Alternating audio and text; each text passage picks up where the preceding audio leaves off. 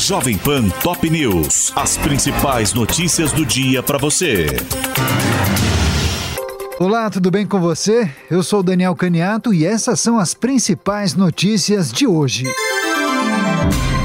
A ex-deputada Flor de Lis foi condenada a 50 anos e 28 dias pelo homicídio do pastor Anderson do Carmo em junho de 2019. A pastora foi condenada neste domingo por homicídio triplamente qualificado, tentativa de homicídio duplamente qualificado, além do uso de documento falso e associação criminosa armada. Simone dos Santos Rodrigues, a filha biológica de Flor de Lis, foi condenada a 31 anos e 4 meses de prisão por homicídio triplamente qualificado, tentativa de homicídio duplamente qualificado e associação criminosa armada. Rayane dos Santos, neta biológica da ex-deputada, e Marzi Teixeira e André Luiz de Oliveira, filhos adotivos de Flor de Lis, foram inocentados.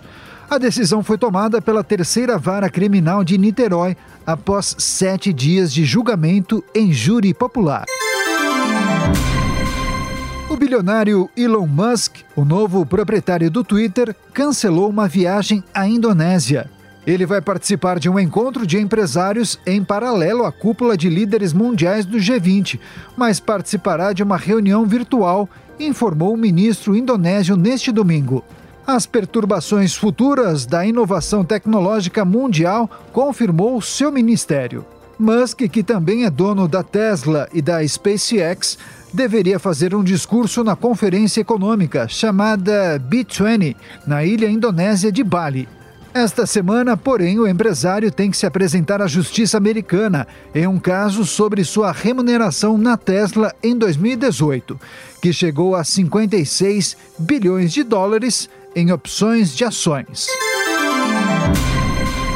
E pelo menos 200 mil pessoas se manifestaram em Madrid neste domingo, de acordo com o balanço do governo regional conservador, para protestar contra a caótica situação da saúde na região e contra os cortes na saúde pública. Sob o lema Madrid se manifesta em apoio à saúde pública e contra os planos de destruir os serviços de atenção primária. Os manifestantes saíram de quatro pontos diferentes da cidade rumo à sede da prefeitura, na emblemática Plaza Cibeles. A marcha em defesa de uma saúde 100% pública, universal e de qualidade foi convocada por sindicatos e diferentes coletivos sociais contra a política de saúde do governo regional de Isabel Dias Ayuso, do Partido Popular. E depois de cerca de 11 horas de voo, a delegação brasileira desembarcou em Turim neste domingo. Foram nesta primeira viagem o técnico Tite e os jogadores o Everton, Everton Ribeiro e Pedro, que atuam no futebol brasileiro. Além deles, estavam no voo o restante da comissão técnica, todo o staff e o presidente da CBF, Edinaldo Rodrigues, que vai chefiar a delegação o Brasil optou por fazer a primeira semana de treinos na cidade italiana e só vai viajar para o Catar no próximo sábado, véspera do início da Copa do Mundo. Os 23 jogadores que atuam no futebol europeu vão chegar nesta segunda-feira à Itália em três voos fretados.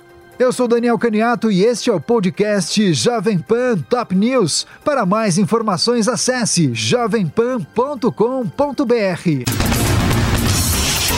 Jovem Pan Top News. As principais notícias do dia para você.